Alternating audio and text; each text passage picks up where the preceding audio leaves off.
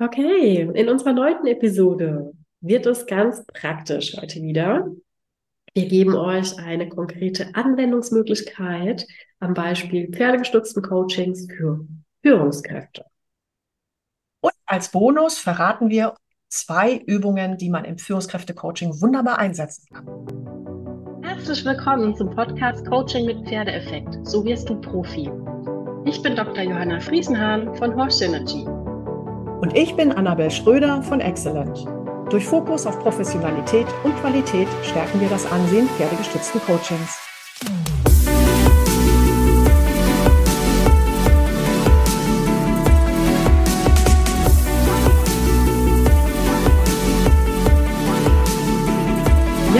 In der Folge hier, das macht uns besonders viel Freude und liegt uns ganz arg am Herzen, weil das Thema ist ein Hörerwunsch. Das hat sich ähm, jemand gewünscht, hat ähm, das Feedback gegeben, macht doch mal dazu eine Folge, macht mal so ein Anwendungsbeispiel. Und dann haben wir gesagt, wunderbar, sehr, sehr gerne. Weil Führung ist ja auch so ein Thema, was ja ganz, ganz häufig im pferdegestützten Coaching verwendet wird. Liegt auch in gewisser Weise nahe, wie wir heute sehen werden. Und deswegen möchten wir euch einfach mal unsere Perspektive auf das Thema Führung und Pferde in dieser Folge geben. Genau.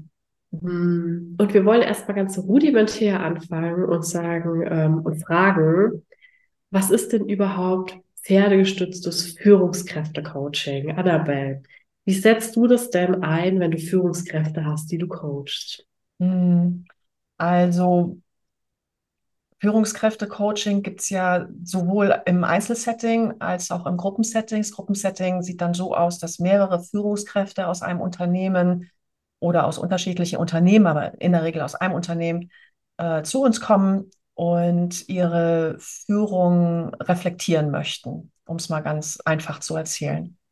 Und im Einzelcoaching natürlich dann genauso, um die Führung zu reflektieren. Oder es kann auch sein, dass die Führungskraft bestimmte Fragen hat zum Beispiel, eigne ich mich als Führungskraft überhaupt? Da hatte ich auch schon mal eine junge Führungskraft, die sagt, ich weiß gar nicht, ob das das Richtige ist für mich.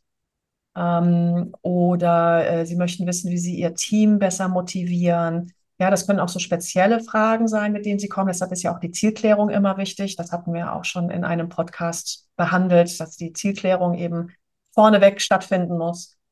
Ähm, und häufig werden Führungskräfte auch einfach äh, vom Unternehmen zu einem Seminar geschickt, so dass die einfach mal reflektieren, wie führe ich, ähm, was ist mein Führungsstil, was sind vor allem meine Denkgefühls- und Verhaltensmuster. Und diese Muster, die ich habe, was ist das Gute vielleicht dran, aber auch, wo kann das bestimmte Mitarbeiter mal nerven, dass ich diese Muster habe was sind meine Stärken? Wenn ich dann wieder zu viel von diesen Stärken habe, nervt es auch wieder meine Mitarbeiter. Also diese Selbstreflexion ähm, ist sehr, sehr wichtig.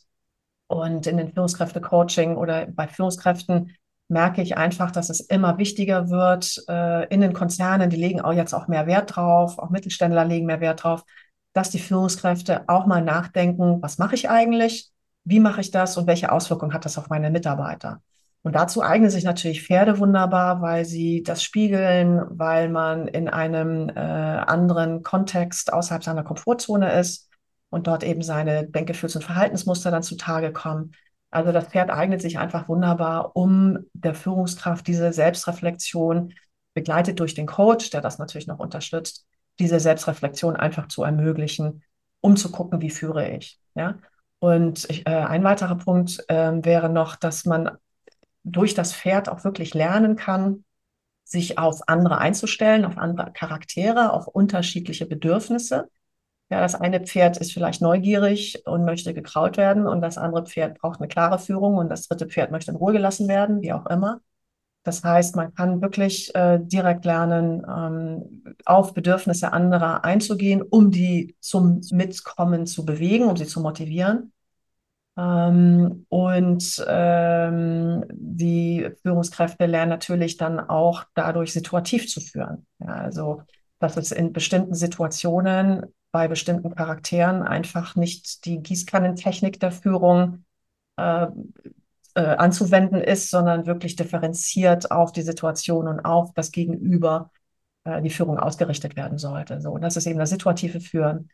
Und das finde ich, das ist so toll. Das kann man so wunderschön mit den Pferden machen. Gerade wenn man Pferde hat, die so unterschiedliche Charaktere haben, die so komplett unterschiedliche Dinge brauchen. Und ähm, es gibt da eine Übung, ohne jetzt zu viel zu verraten von der Bonusübung, aber ähm, es ist, wenn man äh, unterschiedliche Führungskraft die gleiche Übung machen lässt, zum Beispiel mit dem Pferd einmal durch die Pylonen gehen, gleiches Pferd, unterschiedliche Führungskraft, kommt was anderes bei raus, weil das natürlich die Führungskraft spiegelt, ne, wie die drauf ist. Und das ist so schön zu sehen, dass eben Führungskräfte unterschiedlich sind und die können das dann direkt am Pferd eben gespiegelt bemerken, äh, was sie so ausmacht.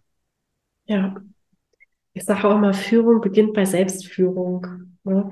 Das unterstreicht eigentlich nochmal das, was du auch zur Selbstreflexion gesagt hast. Also ein Führungskräfte-Coaching ist eigentlich kein Hexenwerk, es ist nichts anderes wie ein pferdestütztes Coaching. Es zeichnet einfach die Zielgruppe und den Kontext, ne, auf den es sich bezieht. Und dann kann ja wiederum in einem Einzelcoaching ähm, ein Unterthema rauskommen. Ne? Bei mir ist es zum Beispiel häufig so, gerade wenn ich Führungskräfte habe, die jetzt so ihr erstes Team leiten, dass die merken, so funktioniert das auf Dauer nicht. Also, dass die einen Führungsstil anwenden, den sie vielleicht mal gelernt haben von ihrer Führungskraft oder vom Chef drüber und merkt, das kostet mich viel zu viel Energie, so bin ich nicht. Ne? Und was ich ganz spannend finde, ist, dass es glaube ich, in den Köpfen immer noch so ein Führungsbild gibt von, der Chef hat es sagen, so autokratisch, ähm, es wird gemacht, was gesagt wird, du musst dominant sein, du musst voll das Auftreten haben. Ähm, wenn du in den Raum kommst, sind alle Mucksmäusen still. Und muss man gar nicht unbedingt, ne? weil es gibt ja ganz verschiedene Führungsstile. Und je nachdem, was für eine Persönlichkeit du mitbringst, die Führungskraft zu sein, ist ja nur eine Rolle. Ich finde es immer ganz schön, wenn deine Persönlichkeit und die Rolle, so die Anforderungen des Unternehmens, möglichst eine möglichst große Überschneidung haben, weil du dich dann voll einbringen kannst, so wie du bist. Also dann musst du, dann hast du eine Rolle, das hat wieder Vorteile, ähm, aber du musst es nicht unbedingt so spielen. Und das ist halt so ein Kasus Knaxus bei den Pferden, weil wenn du da versuchst, eine Führungsrolle zu spielen, passiert gar nichts. Und das ist halt so schön, finde ich. Ne, dass du da so den Spiegel vorgehalten kriegst. Genau, man kriegt eben unmittelbar gespiegelt, ob man jetzt die Rolle gespielt hat oder ob man authentisch war.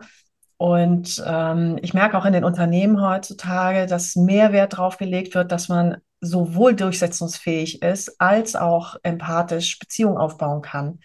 Und an diesem empathisch Beziehungen aufbauen, da scheitern ja noch viele dran. Und das finde ich, kann man auch super mit den Pferden einfach lernen, weil die kommen einfach nicht mit, wenn diese Beziehung nicht da ist. Man kann natürlich schon mit Druck ganz viel machen, aber freiwillig ist es dann nicht. Und wir wollen ja alle oder die Unternehmen möchten ja, dass die Mitarbeiter freiwillig und motiviert arbeiten und nicht unter Druck, weil dann einfach, die sind effektiver, die Kreativität ist höher, die Arbeitszufriedenheit ist größer, die Fluktuation ist niedriger. Also es hat ja nur Vorteile, wenn die glücklich am Arbeitsplatz sind. Und ähm, da bemerke ich auch, dass die Unternehmen mehr Wert drauf legen, dass die Führungskraft äh, das lernt und da können Pferde unglaublich gut dabei helfen. Ja. Ich finde auch, das wirkt einfach so gut, weil in dem Setting kann das Pferd wirklich so vielleicht im, im wahrsten Sinne als Bearingspartner dienen, weil du so ein Vorher-Nachher-Erleben hast. Ne? Dass du wirklich, du kannst wirklich üben. Du kannst ganz bewusst trainieren. Wenn ich jetzt so rangehe und den Druck mache, was für eine Aufwand ist das bei mir und was, was für eine Reaktion kommt hinten raus? Oder wenn du dann nach so einem kleinen Coaching-Sequenz dann sagst, okay, mit dem Mindset gehe ich jetzt ran und ich gehe vielleicht mit einer Freude, mit einer positiven Energie in die Übung. Und auf einmal macht das Pferd Dinge, bevor du überhaupt, also so nah dran bist, wie du vorher hingehen musstest. Ne? Das heißt, du kannst viel mehr erreichen mit viel weniger Energieaufwand von deiner Seite. Das ist also viel effizienter. Und das zeigen dir die Pferde in diesem Vorher-Nachher-Effekt. Und das erlebe ich immer wieder, das ist einfach so einprägend. Dieses Gefühl, das nehmen die Leute mit. Die rattern sich dann nicht mehr so ab und versuchen irgendwie jemand zu sein, sondern sie sind. Und das spüren dann auch wieder die Menschen. Das ist ja das Schöne. Wir Menschen spüren ja so Dinge auch unbewusst. Wir versuchen es nur wegzudrücken, wo die Pferde einfach gnadenlos ähm, durch die Reaktion zeigen, wie es ist. Das spüren wir Menschen ja aber auch. Ne? Wenn du jetzt mit jemandem redest, dann hast du ja auch ein Bauchgefühl. Stimmt es, was der mir gerade sagt? Ist es authentisch oder nicht? Ja. Und auf diese Authentizität fahren Menschen auch ab. ähm, aber bei Pferden kannst du es halt bedingungslos lernen, weil sie bedingungslos in dem Sinne, weil sie da nicht wie Menschen vielleicht sagen, ja, ja, ich weiß schon, was du meinst, ich mach's trotzdem. Ja. Ich mach's halt nicht trotzdem, ne? Also dieser Spürkanal kommt da noch mit dazu, dieses mit, ja, fühlen, aber du wolltest was sagen. Hm. Ja, klar, die, die, die Pferde, Pferde spüren das, die Mitarbeiter spüren das auch, die Pferde geben sofort Feedback und die Mitarbeiter geben vielleicht in der nächsten Feedback-Session äh, dann äh, ihr, äh, ihr Feedback, ne? Also viel, viel später. Das heißt, die Führungskraft kann sich gar nicht unmittelbar direkt dann anpassen, um irgendwas zu verändern im Verhalten. Ne? Das ist, das ist das Schöne dass das eben diese unmittelbare Spiegelung ist. Ja, oder die Mitarbeiter geben Feedback, indem sie die Kündigung einreichen. Ja, oder sie machen es halt ne, einfach nett, weil sie keins auf Decke kriegen wollen vom Chef. Also sie sagen dann auch nicht immer die Wahrheit. Ja. Und das Pferd, das sagt halt die Wahrheit, so von wegen, ich komme nicht mit, ne? Fertig. Und das, also dort, das ist ja auch so, warum setzen wir dann Pferde ein für das Führungskräfte-Coaching? Weil die meisten Menschen von einem Pferd dieses Feedback, wie du jetzt sagst, gut annehmen können. Ja, weil sie auch merken oder wissen, da ist keine äh, subjektive Intention dabei. Da ist kein, den zeige ich es jetzt aber oder für den mache ich es jetzt erst recht oder für den mache ich es jetzt erst recht nicht. Ne? Die haben ja gar keine Hintergedanken dabei. Die reagieren halt einfach so, wie sie reagieren. Die verstehen ja gar nicht, was sozusagen die Tragweite dann für den Menschen in dem Moment bedeutet oder worauf wir das dann als Coaches helfen zu reflektieren. Ja. Ja, das Feedback, das tut nicht so weh, das Feedback, ja. ne, weil es vom Pferd kommt und nicht vom Menschen. Und was mir, was mir auch noch eingefallen ist, ähm, oder ein wichtiger Grund, weshalb dieses pferdestützte Coaching so wertvoll ist für Führungskräfte, wir sind ja alle momentan in äh, ständig verändernden Phasen. Ne? Also wir haben ja disruptive Veränderungen ohne Ende. Das heißt, Führungskräfte müssen besonders agil, adaptiv sein, die müssen flexibel sein, anpassungsfähig und sich auf neue Situationen einfach gut einstellen können und keine Angst davor haben. Ne? Die sind ja permanent außerhalb ihrer Komfortzone in diesen Veränderungen. Und dieses pferdegestützte Coaching ist ja eine Methode, die für die neu ist. Ne? Es gibt andere Gerüche, es riecht nicht wie in einem Seminarraum, ähm, es gibt andere Geräusche, die Pferde reagieren nicht so, wie man das vielleicht erwartet hat. Also man muss sich ja permanent oder man muss sich auf diese neue Situation einstellen. Und wir hatten es ja auch in dem, in dem äh, vorherigen Podcast, dass manche echt Respekt vor Pferden haben, vielleicht sogar Angst vor Pferden oder das auch lächerlich nehmen und sagen, ha, ha, Pferde. Aber gerade die dann, wenn die in so einem Seminar sind, ähm, müssen die ja äh, lernen, flexibel jetzt mit dieser Situation umzugehen. Und das sind ja Soft Skills, das sind Kompetenzen, die einfach ähm, mittlerweile ganz, ganz wichtig sind in Betrieben, äh, eben weil wir permanent Veränderungen ausgesetzt sind. Ja, ist auch noch ein schöner Vergleich. Und vor allem, es ist trotzdem, egal wie, aber es ist ja ein geschützter Rahmen. Es passiert ja dann nichts. Ne? Und das stärkt ja auch das Selbstvertrauen wiederum und die Selbstwirksamkeit von den Teilnehmenden, von den Führungskräften zu sagen, hey, wenn ich das hinkriege, dieses 650 Kilo Tier da zu bewegen, ne, und ich spüre, wenn ich ich bin, wenn ich authentisch bin, wenn ich positiv gelaunt bin, dann, dann bewegt sich das mit einem Abstand ähm, wenn ich das schaffe, dann schaffe ich es doch auch irgendwie mein, mein Team von zehn Leuten mitzunehmen. Also das sind echt so, ja, wir sind da halt super begeistert, ne, Annabelle? Ja, also ich kann es nur jeder Führungskraft empfehlen, einfach weil die da einen anderen Blick auf sich kriegen ne? und, ähm, und wirklich auch mal gezwungen werden, in die Selbstreflexion zu gehen und zu gucken, ne, was, was, für, was für Ressourcen habe ich, um ein Pferd zu motivieren und was davon kann ich vielleicht auch übertragen und nutzen für meine Mannschaft, damit die motiviert ist. Weil wir haben hier in Deutschland einfach einen riesen Fachkräftemangel. Ähm, Leute müssen gehalten werden, Fluktuation muss, muss niedrig bleiben, weil sonst die Posten nicht mehr besetzt werden. Also die müssen motiviert sein. So, und das kann man auch wunderschön mit Pferden üben.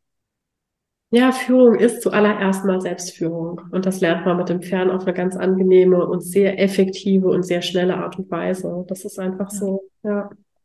Und ich finde, Führung ist auch so ein Thema, was so Zielgruppen, die noch nichts mit Pferden zu tun haben, ein Stück weit am intuitivsten verstehen können. Ne, weil man führt ja wirklich ein Pferd. Also es das heißt ja auch in unserem Sprachgebrauch so, du führst das Pferd. Und das dann übertragen zu können, ähm, ja, okay, da kann ich irgendwas für meine Führungskompetenz lernen. Ich glaube, diesen Schritt, diesen Link, den kriegen einfach viele gut hin. Ne? Es ist ja. jetzt nicht so abstrakt, sondern das hat schon so einen praktischen Anteil mit da drin. Weshalb auch ja super viele Führungskräfte-Coaching anbieten mit Pferden. Ja. Ne? Und es ja auch nachgefragt wird. Also da, das ist einfach, ne, man, man kann es gut transportieren, was der Sinn davon ist. Ja, ja, ja. Bei aller Begeisterung, die wir beide natürlich haben, was sind denn so die No-Gos, beziehungsweise worauf muss man denn aus deiner Sicht auf jeden Fall achten, wenn man Führungskräfte-Coaching mit Pferden macht? Also ich hatte ja vorhin gesagt, dass man zum Beispiel vom Pferd lernen kann, wie motiviere ich das Pferd und dann den Transfer ziehen kann, okay, was davon kann ich nutzen, um auch meine Mitarbeiter zu motivieren. Die Gefahr dabei ist, dass man das eins zu eins transferiert und sagt, das, was hier abläuft, das machen Sie jetzt auch mit Ihren Mitarbeitern so. Das funktioniert natürlich nicht. Ne? Und ich, äh, wir hören auch häufig als äh, Kritik von den Führungskräften oder als Intervention, möchte ich es mal nennen, naja, aber mit meinen Mitarbeitern würde ich das ja ganz anders machen. So, das heißt, man muss einfach vorsichtig sein, dass man äh, nicht eins zu eins das aus der Halle rausnimmt, sondern man erkennt ja an der Führungskraft, welche Stärken hat die Führungskraft, welche Ressourcen hat sie und wie kann sie dann diese Ressourcen oder Stärken einsetzen. Das ist in Ordnung, aber zu sagen, guck mal, du hast mit äh, kurzem äh, Strick geführt, äh, das machst du wahrscheinlich auch immer mit deinen Mitarbeitern. Das wäre jetzt eine Interpretation, das würde ich jetzt so nicht, äh, nicht sagen wollen. Ne? Also nicht direkt äh, nicht, nicht direkt äh, auf die Mitarbeiter äh, transferieren. Ähm, ja, du hattest, glaube ich, eine, eine, lustige Anekdote dazu, oder? Mhm, erzähl. Ja. Nee, sag du, du hattest, glaube ich, eine lustige Anekdote dazu. Achso, ich hatte die lustige Anekdote. Ja. ja. ich habe gerade gehört, äh, ich habe eine lustige Anekdote. Nein, du.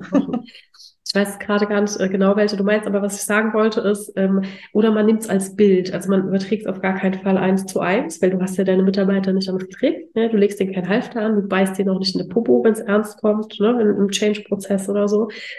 Aber was man ja schon machen kann, ist sagen, ja, guck mal, ich habe beobachtet, du hast den Strick super kurz genommen. Ähm, warum hast du das gemacht? Ne? Was, was äh, befriedigt das denn in dir sozusagen? Also welches Bedürfnis steckt da dahinter?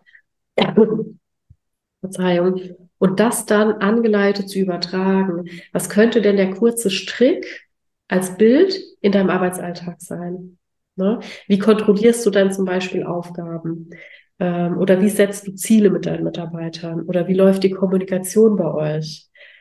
Und da finde ich, findet man dann schon parallel im Sinne von, naja gut, die müssen mir auch immer alles zeigen, bevor das irgendwie eins hochgeht oder rausgeht oder was auch immer. Ne? Ja. Genau. Was für eine Anekdote meinst du gerade? Nee, ich meinte das mit dem Führungskraft beißt zur Not den Mitarbeiter in den Po, also dass man da diese, ne, diese, diesen Transfer einfach nicht eins zu eins übernimmt. Ja, ähm, ja genau. Oder, gucken, oder wenn die Apple, ne, dass man sagt, guck mal, dein Mitarbeiter, der scheißt auf dich oder so. Entschuldigung, meine Ausdrucksweise, aber ähm, ne, so Geschichten. Ja, genau. Also ja. da Vorsicht, Vorsicht.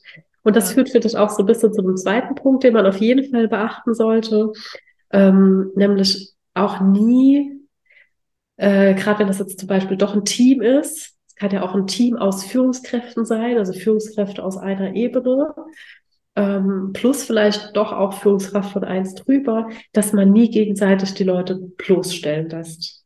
Ne, also es darf niemals die Idee, der Gedanke aufkommen, äh, guck dir mal den an, der schafft es ja nicht mal, das Pferd da über drei Stangen zu führen.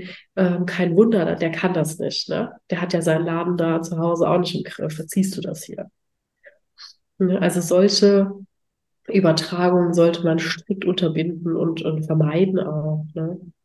Also als Coach soll man ja sowieso ressourcenorientiert arbeiten ne, und gucken, was sind die Stärken, was bringt er mit, was kann er schon oder sie. Ähm, aber ich finde es auch wichtig, dann im Feedback, also wenn man wirklich so eine Gruppe, äh, Einzelcoaching, ein Gruppensetting hat oder ein Gruppencoaching, dass wenn die anderen dann Feedback geben, dass man ihnen wirklich die Feedbackregeln erstmal erklärt wenn sie, falls sie ins Negative abwandern, falls sie kritisieren, falls sie sagen, oh, ich hätte das ganz anders gemacht oder nein, du hältst ja immer den Strick kurz. Also, dass man da ein bisschen darauf achtet, dass die, ähm, dass sie nicht bloßgestellt werden, sondern dass sie wirklich in ihrer positiven Stärke bleiben. Das heißt nicht, dass man denen nicht mal den Spiegel vor Augen halten kann, ne? Aber das dann bitte elegant über offene Fragen, dass sie selber auf den Trichter kommen und nicht sagen, ja, guck mal, du, du, du, Ähm, das, äh, da, da erntet man einfach nur Widerstand in der Gruppe und hat dann irgendwann die ganze Gruppe gegen sich. Ähm, das ist hypergefährlich. Was man da auch nicht äh, vernachlässigen sollte, finde ich, ist, dass in dem Moment, wo einer ein Parcours durchläuft, zum Beispiel, eine Übung macht und die anderen gucken zu, und bei demjenigen, der die Übung macht, bleibt das Pferd stehen oder will nicht über die Plane oder was auch immer, ne? dass der ganz schnell ein unglaublich hohes Stresslevel hat. Ne? Weil der denkt, oh Gott, ich schaff's nicht. Die anderen gucken noch zu. Was denken die denn jetzt von mir? Und wir sind ja in Deutschland oft so, wir dürfen keine Fehler machen, Fehler vermeidend. Und da muss man echt auch sehr stark auf die Teamdynamik aufpassen und den anderen auch nicht zu sehr in der stressigen Situation lassen. Deswegen ja. arbeiten wir gerne auch immer mit Co-Trainern und nicht alleine, weil dann kann einer zu dem gehen, der, der hängt im Parcours und kann den supporten und coachen und der andere kann das in der Gruppe, im Sicherheitsbereich schon mal übersetzen ne, und auch Verständnis schaffen. Und dann, wenn das durch ist, eine Diskussion ermöglichen. Ich hatte das wirklich schon, dass man ähm, dass eine Abteilung, also die Chefs von der Abteilung da waren, plus eins. Also plus deren ähm, Abteilungsleiter sozusagen, ja. Vorgesetzter. Und der hatte einen ganz anderen Führungsstil, wie alle ihm Unterstellten. So, die Unterstellten waren eher alle so ein roter Typ, ne? Also durch und, und ähm, dominant, durchsetzungsstark, machen wir hier, ne? Und der andere war eher so grün, also so im Sinne von, ich guck mal, dass es dem Pferd gut geht und ich lasse dem Zeit. Und er hat dann dem Zeit gelassen, an der Pylone zu schnuppern, an der Plane zu schnuppern. Und draußen bei den Beobachtenden gab es schon so ein bisschen, ja, guck mal, der wieder. Hm, das ist ja gar nicht schön. So. Und dann hast du natürlich einerseits voll das Thema auf dem Tisch, ne? unterschiedliche Führungsstile, die in unterschiedlichen Ebenen aufeinandertreffen. Und auf dem anderen aber so eine gefährliche Situation im Sinne von, ähm, übersetzt das nachher. Ne? Mach klar, also ich sage zum Beispiel auch immer am Anfang, die Übungen müssen nicht funktionieren. Es ist eher besser, sie funktionieren nicht. Wenn ja. ich merke, dass Übungen zu schnell klappen, mache ich sie schwerer. ne? Also das noch so als Beispiel, was mir dazu gerade eingefallen ist. Also da echt, da braucht man, da braucht man Kompetenz, da braucht man Coaching-Kompetenz. Ja. Ich, ich sage auch immer vorneweg, ähm, es geht nicht darum, die Übung perfekt zu erledigen, sondern es geht eher um die Herangehensweise, ne, wie man diese Übung macht. Und das auch schon mal ein bisschen vorwegzunehmen, wenn ich merke, dass die sehr unter Leistungsstress stehen. Mhm. Und äh, danach wird dann halt auch äh, gecoacht. Und da gebe ich dir recht, man muss wirklich gute Coaching-Kompetenz haben, dass das nicht abdriftet ins, äh, ins Kritisieren oder ins ähm, Ich habe es nicht geschafft, sondern dass man da auch nochmal guckt, okay, woran hat es gelegen, was hättest du tun können und vielleicht auch die ganze Gruppe mit einbeziehen. So, wir haben jetzt gesehen, das Pferd ist stehen geblieben. Was wären eure Gedanken gewesen? Wie hätte man das noch machen können? Welche Ressourcen habt ihr auch generell bei euch im Betrieb? Wenn es mal nicht läuft, wen könnt ihr fragen? Was könnt ihr tun? Also, dass die andere auch, äh, anderen auch noch so mit ins Boot genommen werden. Ne? Also, da braucht man eigentlich sowohl Coaching-Kompetenz als auch Moderationskompetenz, ja. damit einem das nicht aus den Händen gleitet. Genau.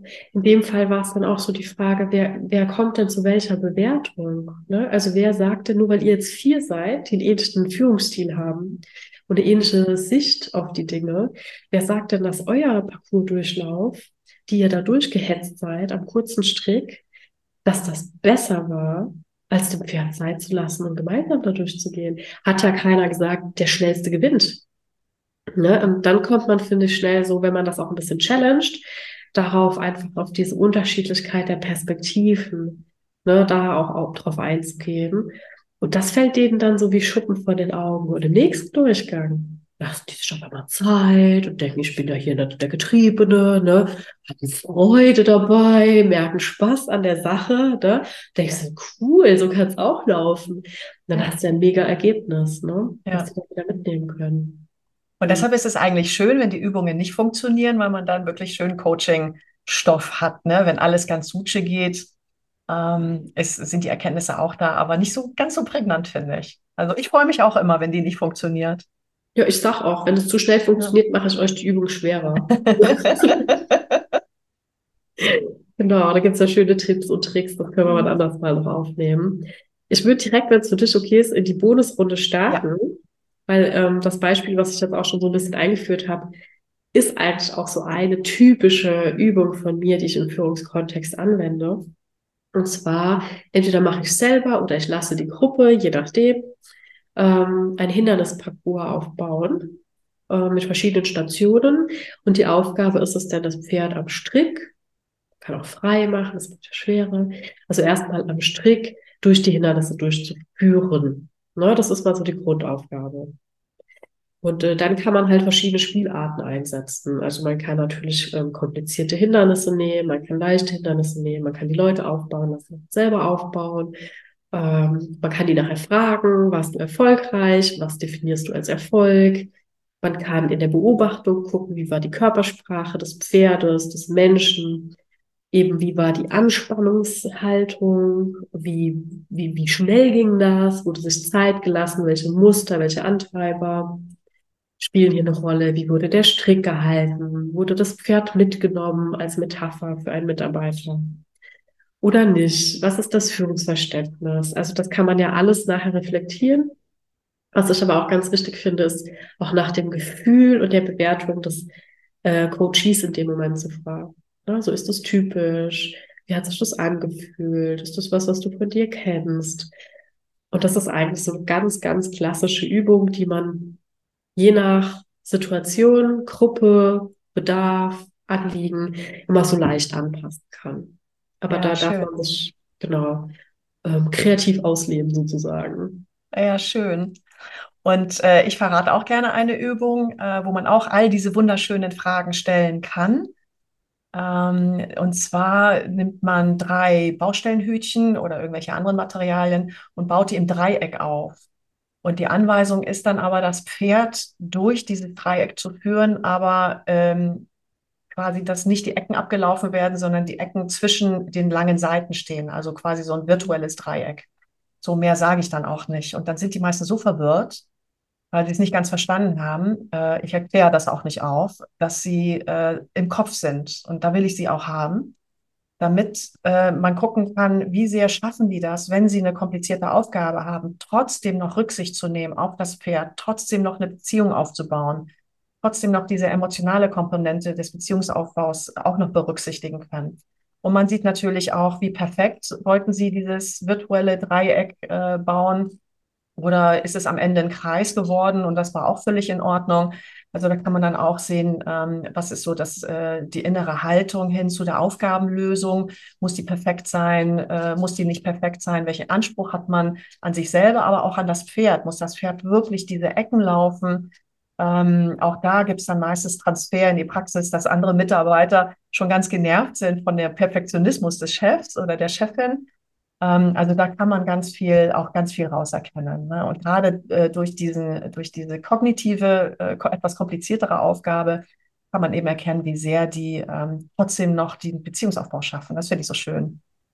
Ja, super. Vielen Dank für die Übung. Auch eine schöne Challenge, ne? diese bewusst in die Kopfebene zu bringen und dann aber darauf zu achten, ist die Gefühlsebene, die emotionale Ebene komplett verloren gegangen oder nicht. Und das äh, widerspiegelt ja auch ne, so die Rolle unserer Führungskräfte. Sie sind, ähm, wie sagt man so schön, eierlegende Wollmilchsäule. Kennst du das? Ja, ja, ja. ja. ich habe auch Führungskräfte, die gar keine Führungskraft mehr sein wollen, weil sie genau das sagen, Mensch, ich bin so ein toller Sachbearbeiter oder ich mache auch gerne Strategien und ich arbeite gerne. Und dann muss ich mich ja noch mit den Menschen auseinandersetzen. Ich muss äh, offene Türe haben, ich muss ein offenes Ohr haben, ich muss den Feedback geben äh, ne, und vor lauter Muss äh, haben sie eigentlich keinen Spaß mehr dran. Also da gibt es reichlich, die so in der Sandwich-Position sind und so eierlegende Wollmilchsäure sein sollen, dass sie eigentlich ja. schon gar keine Lust mehr haben. Ne? Ich finde das auch enorm. Also auch so die Personalentwicklungsaufgaben, die so ein Stück ja. weit fast abgerollt werden. Ne? Du musst deine Leute entwickeln, du musst sehen, wen du wie ähm, einsetzt, weiterbringst. Genau. Ja, aber so weit zum Thema was so kleiner Einblick. Ne? Ich glaube, wir könnten über die verschiedenen Themen noch ausführlicher sprechen, können wir ja auch machen. Wir haben ja noch das ganze Jahr vor uns, so fast. Ne? Genau. Ne? ähm, und das vielleicht auch als Appell an unsere Hörer, Zuschauer. Wenn ihr davon was besonders spannend gefunden, gefunden habt, dann schreibt uns gern und sagt, könnt ihr das noch genauer erklären oder lasst uns einen Kommentar. Äh, wir sind sehr, sehr dankbar über jedes Feedback, was wir bekommen. Freut uns auch, dass wir bis jetzt schon so viel schönes, positives Feedback bekommen haben. Ähm, auch direkter Art, ne, also direkt per Mail oder direkt äh, mündlich. Freut uns sehr. In diesem Sinne bleibt mal dran.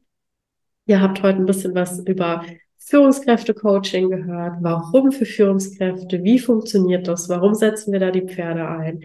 Was zeigen die Pferde? Was könnt ihr da reflektieren? Worauf müsst ihr auf jeden Fall achten? Was darf nicht geschehen im Führungskräfte-Coaching? Und das sind so zwei ganz typische Übungen, die ihr einfach wunderbar nachbauen könnt und nachmachen könnt. In diesem Sinne, herzlichen Dank. Schaut ja. auf die Links unten, genau. empfehlt uns weiter und wir sagen euch alles Gute, noch eine schöne Woche und für ein wirkungsvolles Coaching. Mit dem Pferdeeffekt. Deine Annabelle. Und deine Johanna. Tschüss. Macht's gut, ihr Lieben. Tschüss.